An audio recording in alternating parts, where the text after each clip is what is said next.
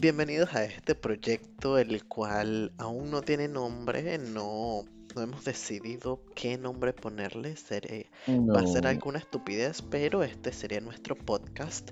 Está en Close Beta. Beta quedé. Close bastante, bastante close beta. Exactamente. Va a ser únicamente a nuestro círculo social a ver qué tal se nos da esto. Eh, me presento, soy el co-host de este podcast sin nombre, Roger, junto a Guillermo que está acá en los controles. Guillermo la máquina.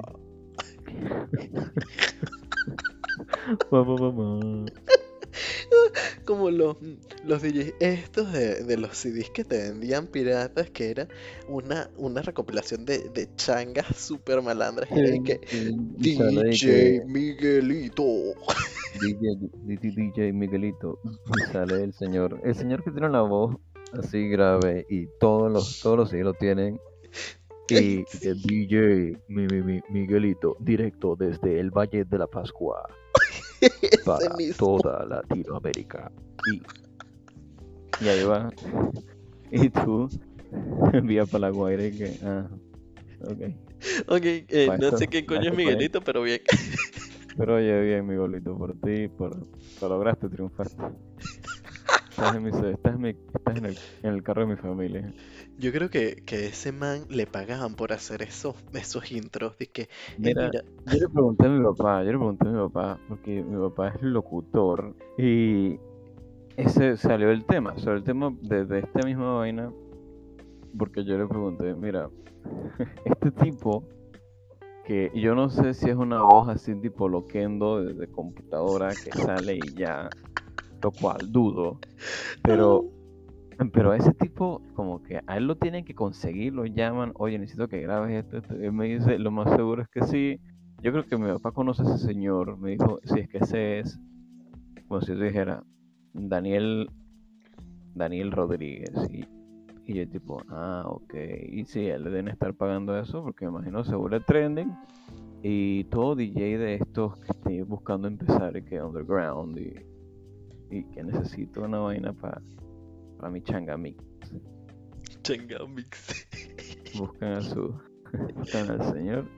Porque si no era comprar uno de esos CDs de Changamix, era comprar uno del Conde del Guacha. Ay, marico, me, me despertaste un, un recuerdo. Un recuerdo, Marico, un mi recuerdo papá, mi papá se compró el CD del Conde del Guácharo. Íbamos a un viaje a Mérida, creo que era. Y me calé todo el stand-up del Conde del Guácharo cuando era que el carajo se lanzó a las elecciones allá en Venezuela, marico. Me lo recuerdo totalmente porque fue todo el viaje. No escuchamos música, no, no escuchamos música. Escuchamos todo el bendito stand-up del Conde del Guácharo. Sí. Yo tengo un amigo que él odia a Marc Anthony por una razón parecida. No, mira, yo, todo un viaje escuchando a Marc Anthony. yo odio, yo odio, pero digo odio con todo mi ser, es la canción esta de Llamado de Emergencia de Daddy Yankee, porque eso fue una vez que fui con una prima y su, esta, con mi prima Mm. y su, su esposo, íbamos a la playa, íbamos toda en familia, entonces a mí, a mí y a mi tío que me lleva, disque dos años únicamente, nos mandaron a, con ellos en su carro. Yo, oh, qué cool. Eran, como ellos también eran recién casados, jóvenes, 26 más o menos, una cosa así. Cool. Era. Casado 26 años. Voy a poner el trigger warning. No puede ser. Y que sí, ya en, en rumbo a comprar una casa y tal, pedí el carro y la vaina y, y- y en un año ya el hijo, la muchacha y, y uno Bueno. aquí que Dios mío, ok. Y 27 años, ¿ahora qué hago? La cosa es que Prosigue. en ese viaje Ya, ya el daño, el daño lo hiciste. Me lo hiciste. voy a poner el trigger warning. La cosa es que fuimos a. íbamos a la playa, íbamos a Chichiriviche. Y esa hace unos días, es, no sé, los eventos eran recientes que había salido un llamado de emergencia. Entonces resulta que acontece que al mal le gustó mucho un llamado de emergencia. De Barquisimeto a la playa era un trayecto de aproximadamente, que te digo, 5 horas. Creo, si mal no recuerdo. Entonces, Barquisimeto es una provincia de, de Venezuela. exactamente. Para que, El que centro- preguntándose. El centro occidente de? Venezuela. Sí, sí, sí. La cosa es que todas las 5 horas estuvo un llamado de emergencia en repeat, en repeat y en repeat. Terminé odiando esa canción tanto que por ponte los 6 meses que estuvo pegada, yo no la podía escuchar. Eso, eso fue un evento traumático en mi vida. Mira, mira que eso mismo lo hace mi hermano cuando él consigue una canción y le gusta. eh, parte de lo que él hace es la pone tantas veces y, yo le digo, oye, ¿no te cansas de escucharla? Y él que, "Mm, por ahora no, pero hago esto para ya cansarme de escucharla y seguir como que con otra canción. De mente. Es que mira, Pero, hay un meme de ¿qué se eso. le va a hacer? Hay un meme de eso que es que ya conseguí la próxima canción que la voy a escuchar tanto que la voy a aborrecer. Tal cual, tal cual, tal cual. Pero bueno, ya, ya tenemos una pequeña introducción de lo que se va a tratar este podcast, o sea, nosotros hablando mierda y desviándonos del tema, porque llevamos 7 minutos casi hablando de cities. que iba a ser, creí que iba a ser peor. Que ya llevamos 15 minutos "Uh, 7 minutos hablando, empezamos por el DJ, el anunciador y terminamos hablando de, de música repetitiva. Entonces, se supone que eh, hoy vamos Pero en- mira, perfectamente, o sea, podemos agarrar ese mismo, esta intro acabamos de tener, porque es parecido a el tema que habíamos escogido de una manera bien democrática, que fue, hablemos de esto, ok. que El tema de hoy, bien. sí, ni que tú estés de acuerdo, sí, y tú también. Más no. Eh, que es, no tiene un nombre como tal, pero perfectamente puede, puede entrar en la parte musical porque creo que entra mucho más allí que la idea que teníamos principalmente, que era como que más pegado a películas, pero también cae en música. Y el tema es el siguiente, es cuando de repente un artista nuevo, eh, voy a poner un ejemplo, Shakira, eh, Linkin, Mark Anthony, whatever. Linkin ya no, porque Linkin. Rest in peace, Ay. Ya sé, ya sé. Ey, ya sé, ya sé poquito no, ayer se murió el baterista de, de Foo Fighters. Fighters. Ujú. Han dicho que 10 sustancias diferentes se habían conseguido en su, se habían encontrado en su cuerpo al momento de.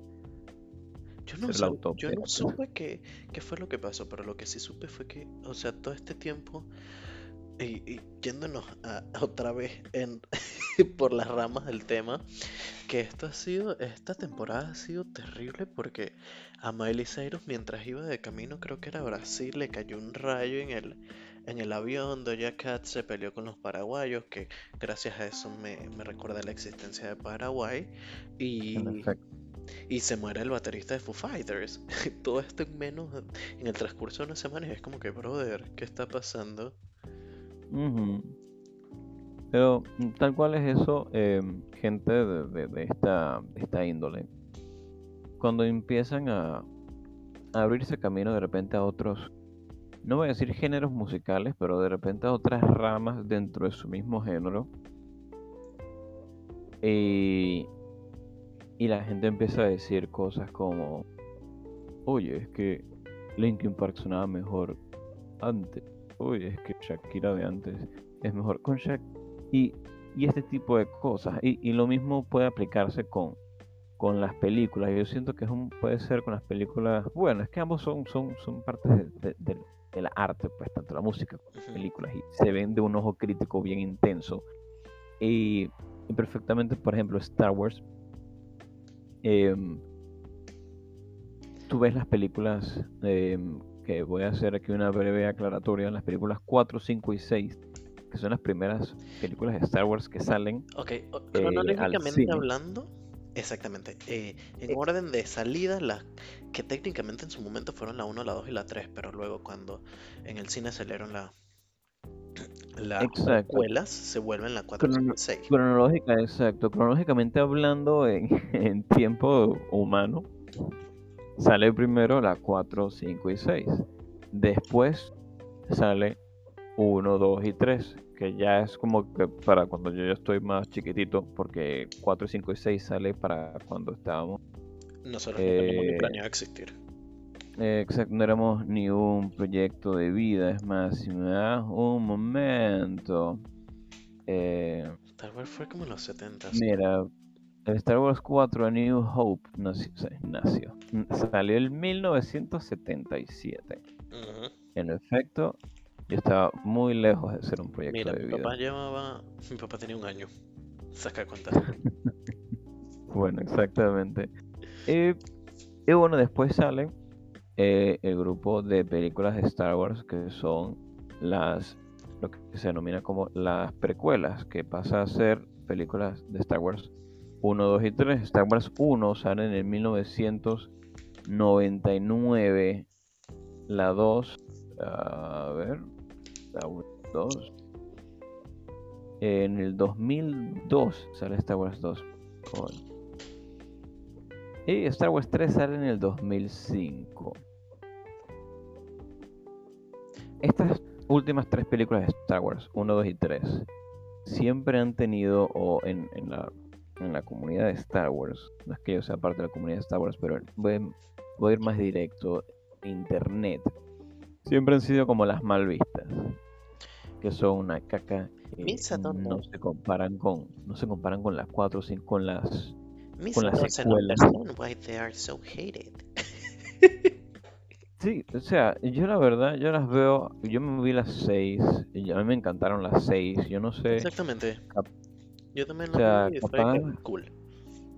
sí, o sea, ni- yo no estoy buscando que, que revolucionen la industria del cine, digo, lo hicieron, la 4, la 5 y la 6 la hicieron en su momento, y, y cool, la 1, 2 y 3, eh, yo siento que, que ya entró más a lo que es la parte de, de- de- de las cosas Lo que pasa es que digitales, también, exactamente, eh, ahí se ve mucho la diferencia de los años de producción, porque si te das cuenta, las primeras tres, hablando 4, 5 y 6, la- vamos a referirnos a ellas como la trilogía original, eh, son, son más que todo en efectos prácticos, ¿sabes?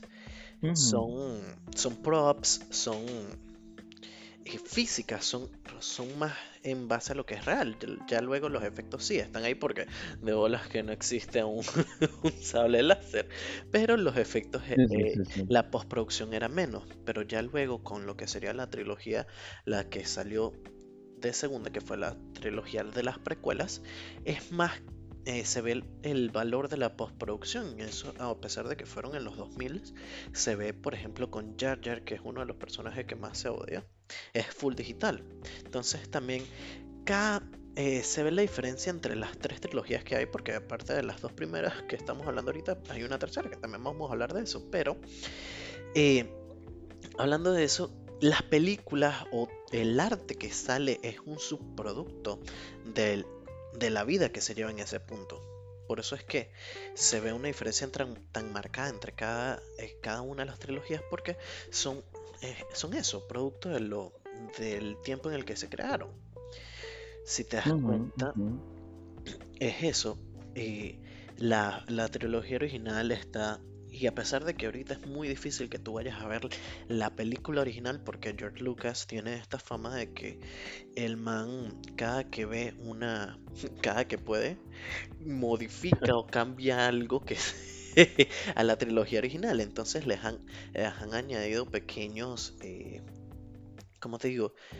Pequeñas eh, modificaciones en postproducción, algo digital Y eh, ver la original original, o sea, el producto original que salió a los cines es muy difícil. Por ejemplo, Java, que en la que es este monstruo que es una babosa en el original, era un muñeco totalmente. Ya luego lo fueron Sí, cambiando y sí. ahora es digital. Era un efecto práctico. Es más, si no me equivoco, es en la película 1. Es la última película de Star Wars en la que se usan eh, efectos prácticos para, para naves espaciales. ¿Sabes qué me sorprendió? Que cuando estaba viendo The Mandalorian, yéndome por la rama, pero es que me acordé, que Grogu, el Baby Yoda, es práctico, no es, no es postproducción, claro. El muñeco tiene como cinco personas, o sea, para mover al bebé hay como cinco personas, porque unos mueven los brazos, otros mueven la cabeza, la boca, es, es una cosa súper loca. Pero me sorprendió eso, que en nuestros tiempos, o sea, porque The Mandalorian es del 2020, creo que es, si no me equivoco. Déjame lo reviso.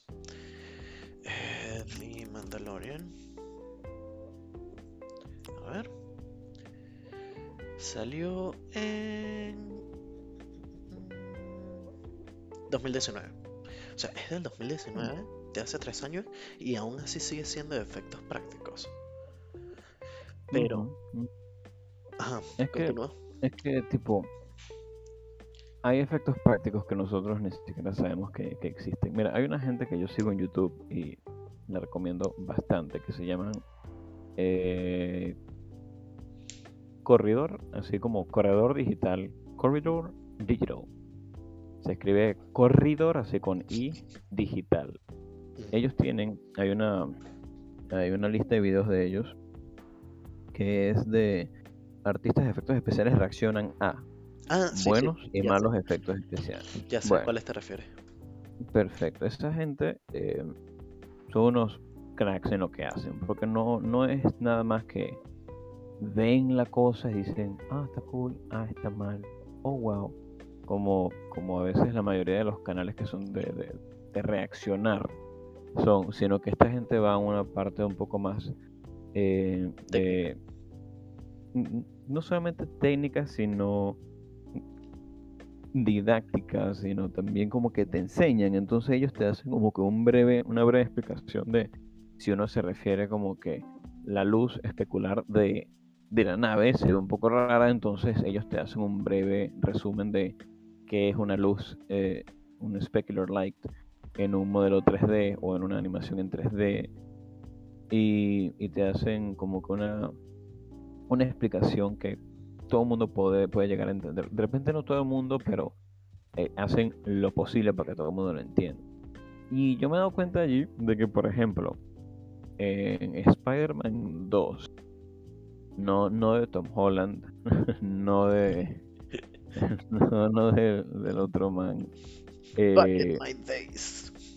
de Spider-Man 2, 2, 2, de. De Sam Raimi. exacto, del 2004. Back Ese in my days. 2. Sí, de, de la vieja escuela. Ese Spider-Man 2, hay escenas del Doctor Octopus donde los tentáculos del Doctor Octopus son 100% marionetas. Es más, la mayoría de las escenas, o sea, hay unas que en efecto no, que sí que el tipo está montado y peleando con el, contra Spider-Man en los, en los edificios, bueno, es un poco ya como complicado. Pero la mayoría de las veces son marionetas y como que hay dos o tres personas encargadas de cada uno de los de, de los tentáculos de Doctor Octopus y hay una o dos personas cada uno encargado de digamos vamos a decir así los deditos La articulación. de- ajá los deditos de los tentáculos. Eh, porque todo es muy específico y uno dice wow hay veces que que uno piensa como que el arte digital va a va a conquistar ese, ese mundo porque ya los efectos prácticos están quedando atrás o, o es diferente. Y yo siento que no, yo siento que, que debe existir como que este, este balance entre, entre las dos cosas porque más de una vez se, se crea como este, eh, vamos a decirlo así, como una capa de un monstruo o, o la cara de una persona desfigurada o algo por el estilo. Y sobre eso el artista digital puede trabajar también un poco más fácil o en todo caso a veces como, como las películas tipo Twilight que yo no sé si tú has visto las escenas de, de, De de de las escenas de de cámara sí, Dios. cuando pelean contra los cuando pelean contra los lobos Sí, que los hay, hay una escena, ahorita que lo mencionas, hay una escena donde sale, eh, ponen a este Taylor Lautner, al man lo tienen literal en un traje verde, de pie Sí, un traje cabeza. verde Y eh, está súper sobándole la cabeza así, tal cual. Es buenísimo. Pero hay, hay escenas en los lobos los- y, y obviamente tipo es un poco difícil hacer un casting de, de lobos que miden metro y medio de alto y dos metros de largo. Em, entonces lo que hace esta gente es que agarraron a gente de producción vestidos de verde y ellos agarran unos pedazos de cartón que están cortados en forma de lobo y son esta gente agarrando estos pedazos de cartón como si fuera una obra infantil y corren de un lado al otro y tal cual, digamos que el lobo está encima de una persona y el lobo está rompiéndole la cara, es el actor en el piso y esta persona de producción con, con su con su lobo de cartón pues haciendo el gesto de que, bueno, mira, ahí, te Muérete, comiendo un. Ahí te mueres. Pero sí, o sea, es que es una, es una combinación de ambos porque se ve mucho que en las primeras escenas de Marvel, si te das cuenta, las prim- el- la primera de Iron Man eh, eran, eran efectos prácticos. Y luego, para las últimas, este Robert Downey Jr. literalmente no tenía nada, pero es que nada de, de encima de él. Entonces. Claro, tiene que llegar a un punto porque luego, eh, últimamente en TikTok he estado viendo que se están, están burlando muchísimo de los efectos visuales de Black Widow. No la, que de hecho no la vi, no la he visto, pero se están burlando porque es muy feo. Y me pasó cuando está, en estos días está viendo de nuevo Black Panther, la escena donde ellos pelean en las vías del tren. Parece una escena de, de un juego de Play 2. De Play 2, sí, correcto. Por cierto, hablando de películas, ahorita mismo están pasando los En este mismo momento. ¿Qué están pasando? Los Oscars. Ah, ya vi como que Encanto se ganó el, el Oscar. I don't know. Pero Mm, eh, lo- me enteré que están pasando los Oscars porque The Gays Love Beyoncé y Beyoncé se presentó en los Oscars. So. ¿Ah, sí? Sí, después de cinco años sin presentarse, la man dijo de que bueno, voy para allá. Y los gays la adoran. Anyway, Bien. n- nos fuimos por las ramas, dimos toda esta explicación técnica. Lo que vamos a hablar es de la nostalgia. ¿Cuál era el tema que nosotros queríamos presentar y que estamos usando Star Wars como ejemplo? Que cuando, por ejemplo, eh, existe algo, digamos, ¿qué pasa? que siempre uso, yo uso este meme como referencia, que tengo miedo de que me pase, pero es de que es el meme del abuelo Simpson es que cuando yo era joven yo estaba en la onda y luego la onda en la que yo estaba ya no estaba en onda y lo mismo te va a pasar a ti. sí. Entonces es, es eso. pues. ¿Qué pasa? Que cu- nosotros cuando estamos viendo algo eh, en nuestra infancia o en el momento que salió nos sentimos identificados y tenemos como que un apego hacia eso porque es un sentido de pertenencia. Ya luego cuando sale, por ejemplo, a un, un spin-off o sale una continuación o sale un remake de eso que nosotros vimos en su momento, eh, tende- tendemos a tenerle como una tirria o tenemos un rechazo hacia No eso. quiere. Exacto, porque es como que back in my days o cuando yo era joven.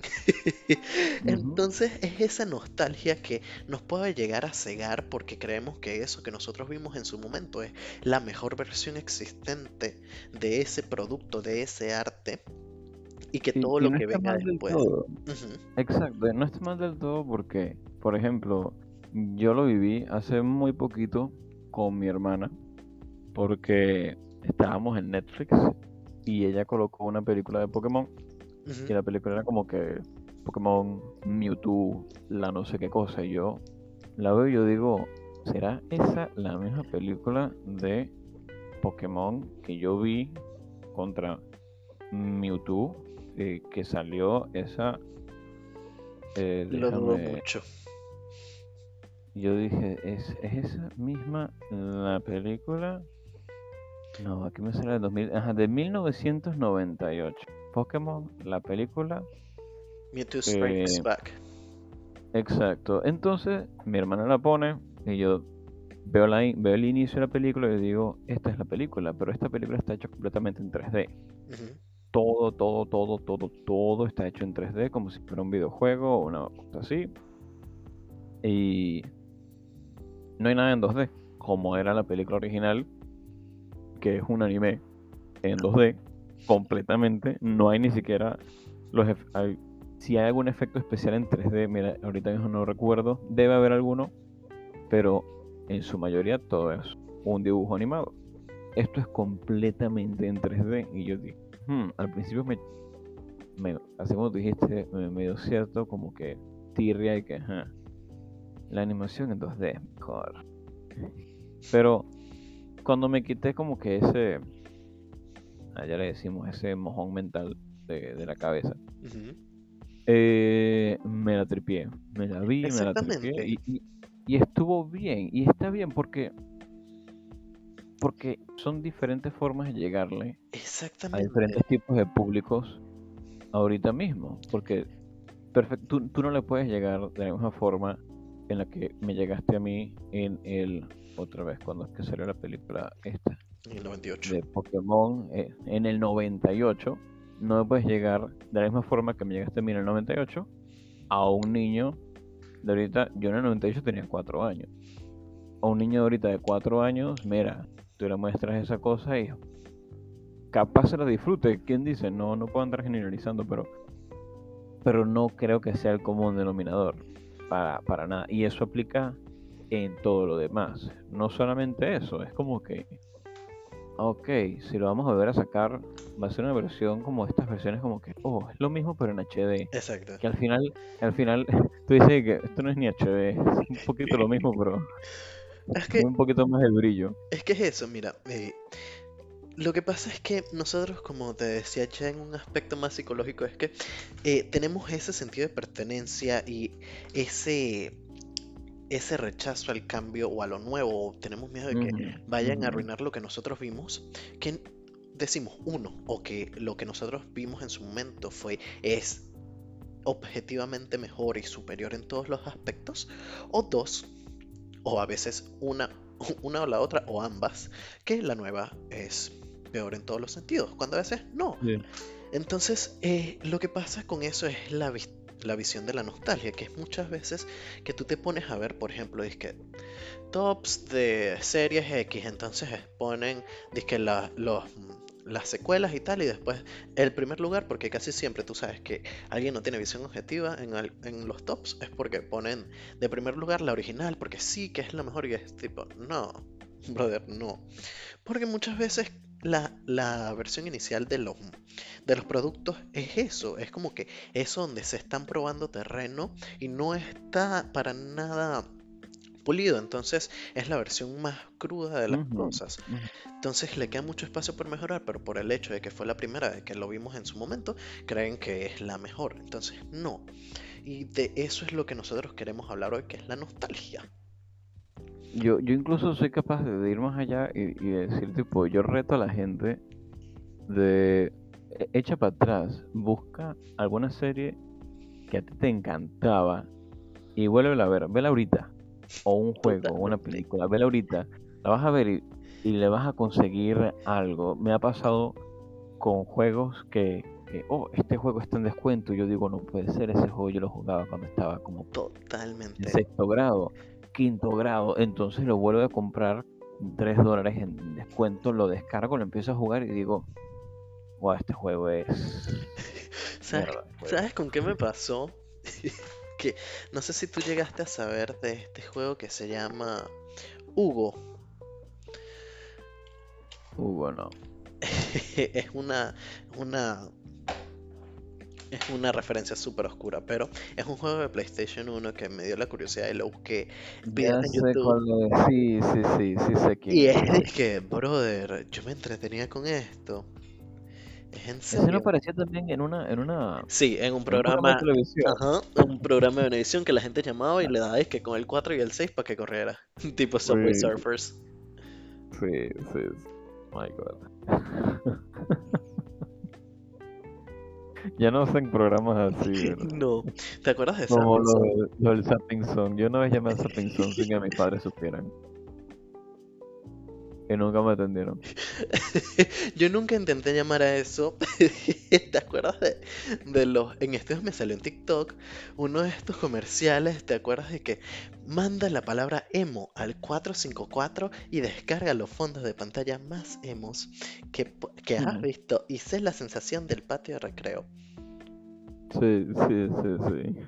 O mandas gasolina a este número de teléfono y la recibes y es un tonito todo pixelado Sí, era terrible, era terrible. Mm, terrible, terrible. Pero, Pero bueno, ahí, ahí está otra vez este sentido de, de- de nostalgia de que, oh, es lo máximo y no se puede superar. Se puede, se puede porque ya se ha hecho y es comprobado que se puede hacer. Y otra vez, yo reto a la gente, vuelvan y revisen tipo series o, o películas o, ojo, capaz en efecto sea eh, yo, estoy eh, yo, yo estoy en equivocado y me digan, mira, la volví a ver y en efecto, tipo, la nueva es una, es una caca. Que, que ojo, sí pasa. Sí hay secuelas que tú dices, mira, por ejemplo, eh, ¿qué pasó ayer? ¿Qué pasó ayer? Uno fue una joya histórica en la comedia. ¿Qué pasó ayer? Dos estuvo bien. El tres ya fue como, mira, amigo, ya. Estás O sea, secando la vaca. Exacto, es como que ya, ya, bro, ya, ya dieron lo que tenían que dar. Eh, siente, ¿no? Exacto, es, es como Rápido y Furioso. Mira, Sí, yo ya. Rápido y Furioso sé, fanáticos de Rápido y Furioso, pero, sé pero lo Dios, básico. Pero es disque, ok, en las primeras son, son carreras callejeras y luego en las siete son autos que vuelan y se tiran desde el espacio. Es disque, brother, ¿en qué momento perdimos el rumbo? Exactamente, eran carreras callejeras y ya después se volvieron unas locuras y, y al final ponían danza kuduro. La familia. Pero sí, es, es que es eso, es el, el hecho de, de uno volver a ver atrás y sabes, y me da risa que una, algo que me marcó a mí toda mi infancia y todavía lo hace, de hecho, que es uno de los temas recurrentes en mi vida, son los Power Rangers. Es algo que siempre me ha, me ha apasionado mucho. Yo era feliz con los Power Rangers, o sea, yo me los veía en Fox Kids, los pasaban todas las Sí, temporadas en las mañanas sí, sí. los pasaban todas, o sea, era que pasaban como dos o tres capítulos y pasaban todas las temporadas, entonces cuando llegaban hasta la más reciente, reiniciaban y volvían a la primera. Y en las noches pasaban la más nueva. Pero es una cosa que yo me pongo a ver y me, me veo, o sea, los primeros episodios mi mamá me decía, no, porque de que no, eso es alguien que se mete en un traje que no sé qué. Y yo, claro que no. Entonces ahorita que lo vuelvo a ver es de que, brother, esta gente se echa unas lanzas y hasta le ves el cierre al monstruo en la parte de atrás. Sí, sí, se ve, se ve el cierre y, y los tipos peleando en una maqueta gigante. Y es así, pues, pero, Sí, pero ahí te vendieron, te vendieron la cosa.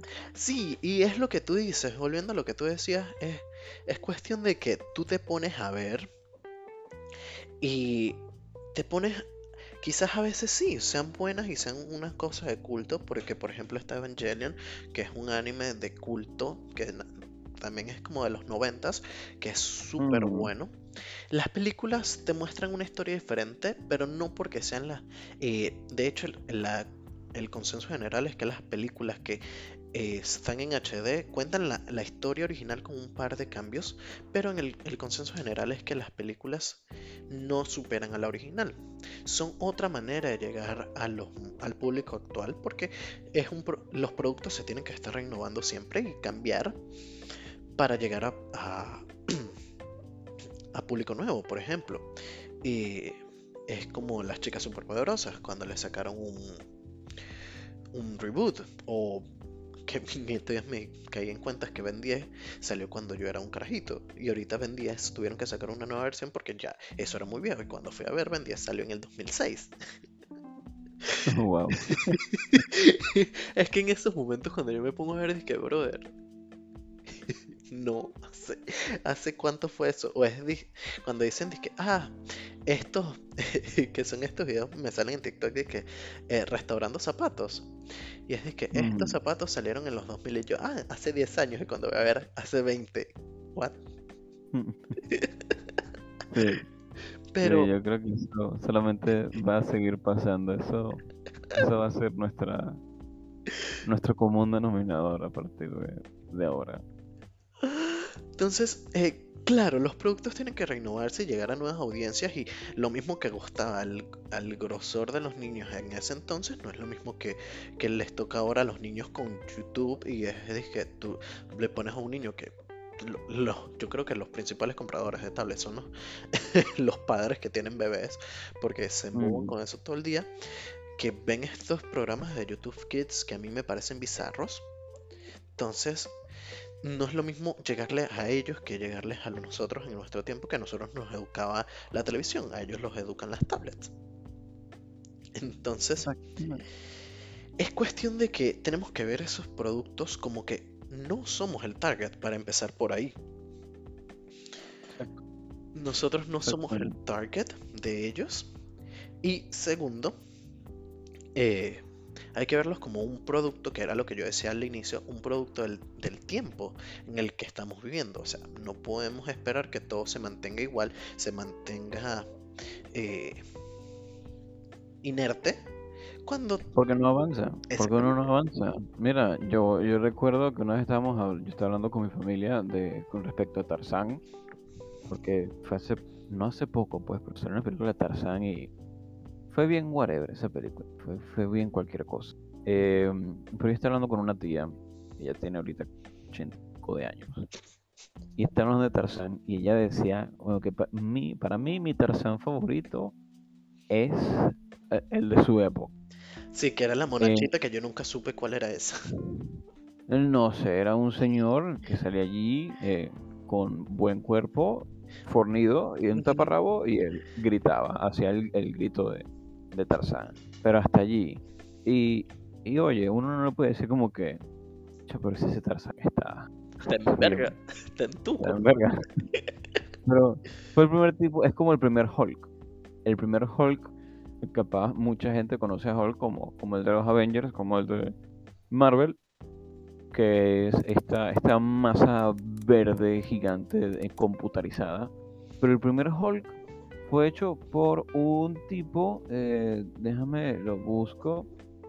No, ajá, First Hulk Movie, exactamente. Que fue la de los un 2000. tipo- No, no, no, de 1977.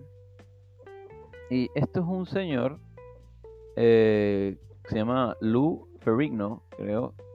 Eh, sí, exactamente, Lou Ferrigno, que él protagonizó a Hulk en 1970 en una serie, en una serie de TV. Y este tipo era como que un, un bodybuilder o un tipo de estos de, de fisicoculturismo. Que él nada más con su cuerpo y con, con parte de, de- de- de los artistas de maquillaje, pues, él tenía que ser la masa verde gigante de Hulk e intimidar a la gente que pudiera con ese cuerpo. Entonces, me imagino, hay mucha gente que vio a Hulk de esa época y dice, es que este tipo es- está súper pasado. Tú me lo estás poniendo ahorita con este man que ni existe, porque eh, eso es una masa verde gigante hecha en computadora que no existe. En vez de este tipo, con su cuerpo, él transmitía la esencia de, de, de Hulk. Y, y claro, yo me imagino que eh, puede pasar como una vez le mostré a mi hermana una serie que yo veía bastante, que era Transformers, y era una versión donde los tipos se convertían o estaban en un planeta y se volvían animales, y toda la serie era digitalizada. Y yo dije, hey, mira, vamos a un episodio, 90. te lo voy a mostrar. Y yo lo vi y fue tipo, wow, esta serie da asco. Yo no voy a decir que da asco porque era la tecnología del momento. Es como, el papá de Tony Stark, que estoy limitado por la tecnología de mi, de, de mi época. Los Es, Beast es a lo que daba la tecnología.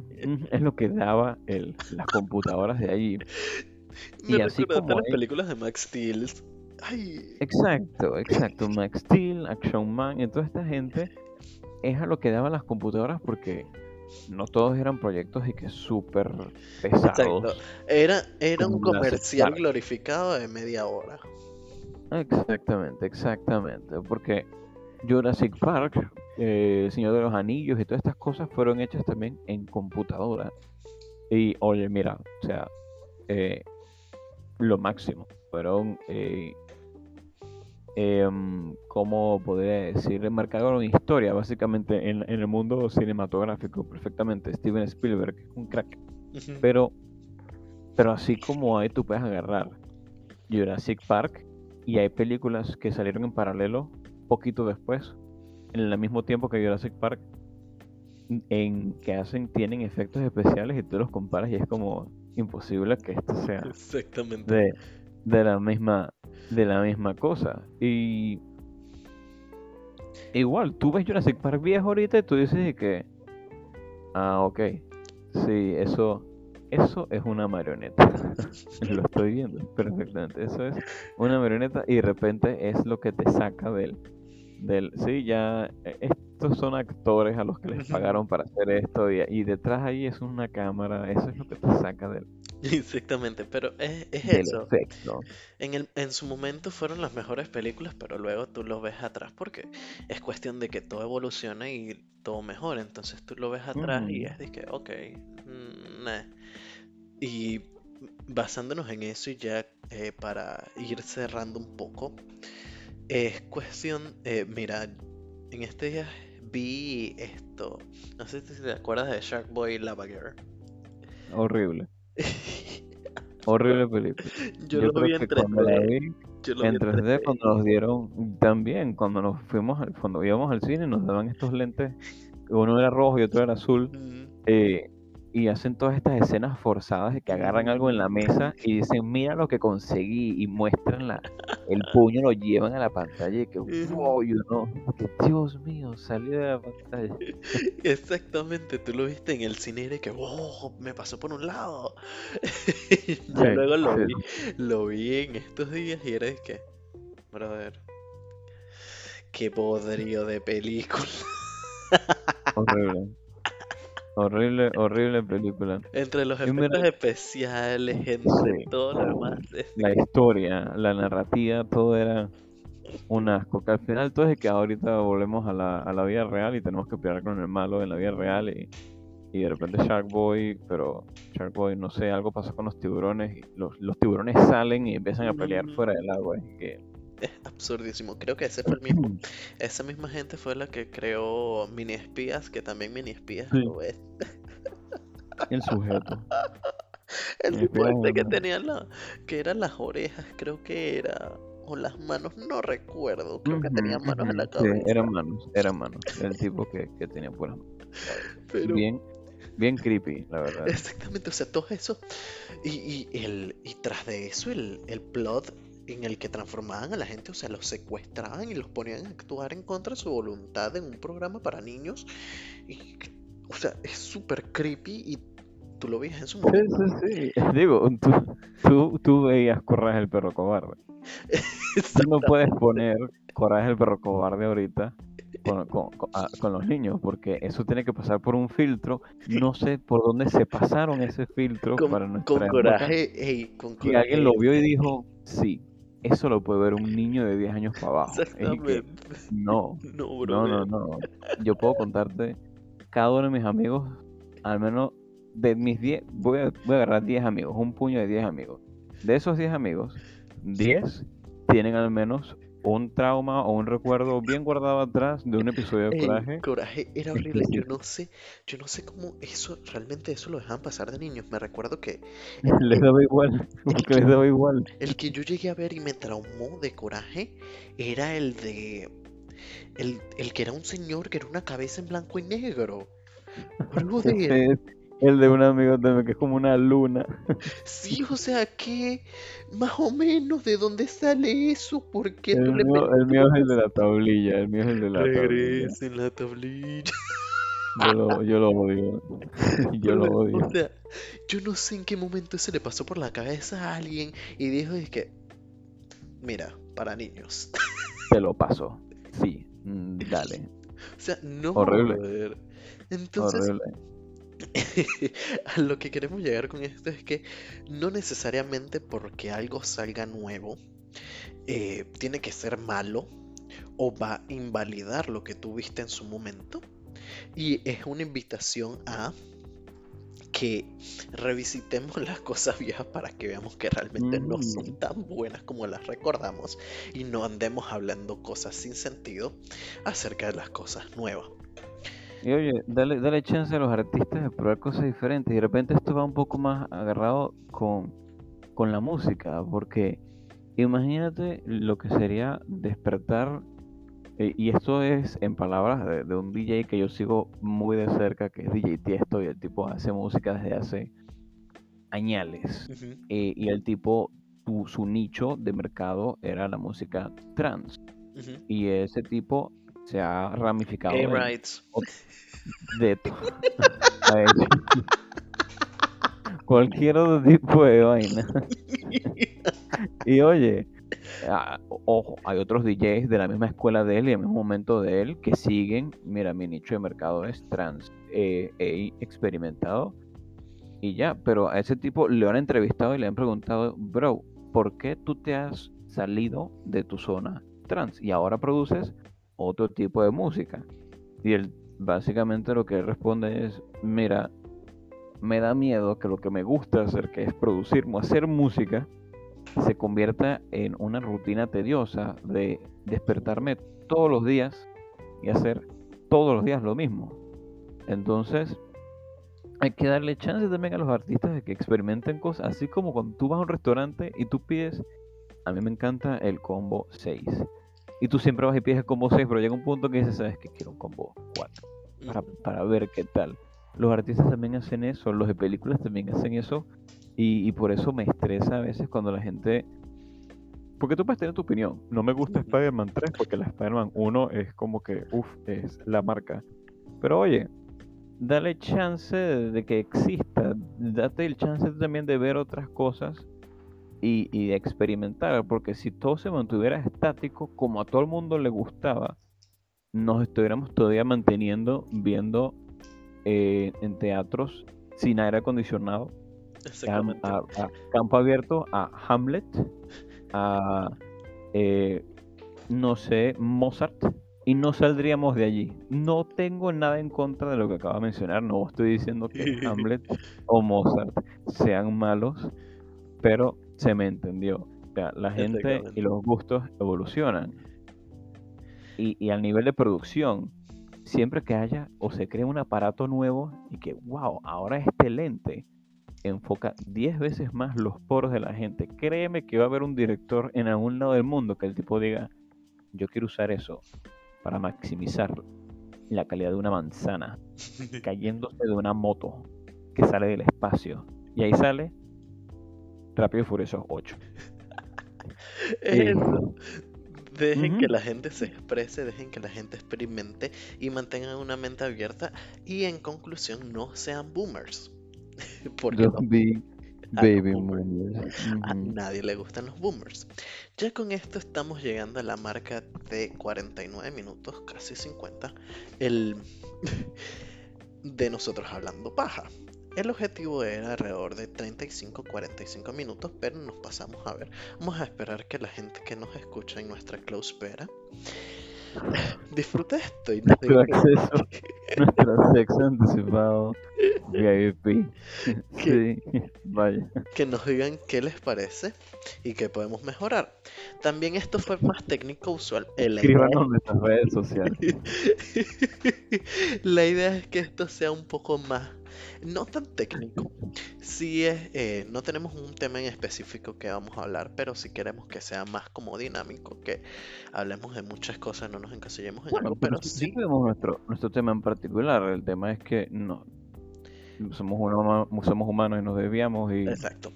Pero y a es cuestión de que eh, los, no tan técnico como nos fuimos hoy, pero sino más yéndonos al lado humorístico, hablando, hablando, por decirlo así, paja. Hablar de vivencias y ver qué es lo que funciona. Entonces, eh, algunas últimas palabras para finalizar. No, yo creo que a eso era yo sentí que teníamos, mu- teníamos mucho más tiempo en hablando. No, Hablando mira, fue, fueron 50 minutos bastante concisos, la verdad. Sí, sí, sí. No, no creo que aburre, no creo que aburra a la gente y si No lo hace, pues mira, mal por ellos. Exactamente. Pero bueno, vamos a esperar el feedback a ver qué nos dicen. Muchísimas gracias por escucharnos en estos 50 minutos de nosotros hablando paja. Esperamos sus comentarios. Un abrazo psicológico. La cédula. Suena, suena el outro de, de, de Germán. Listo.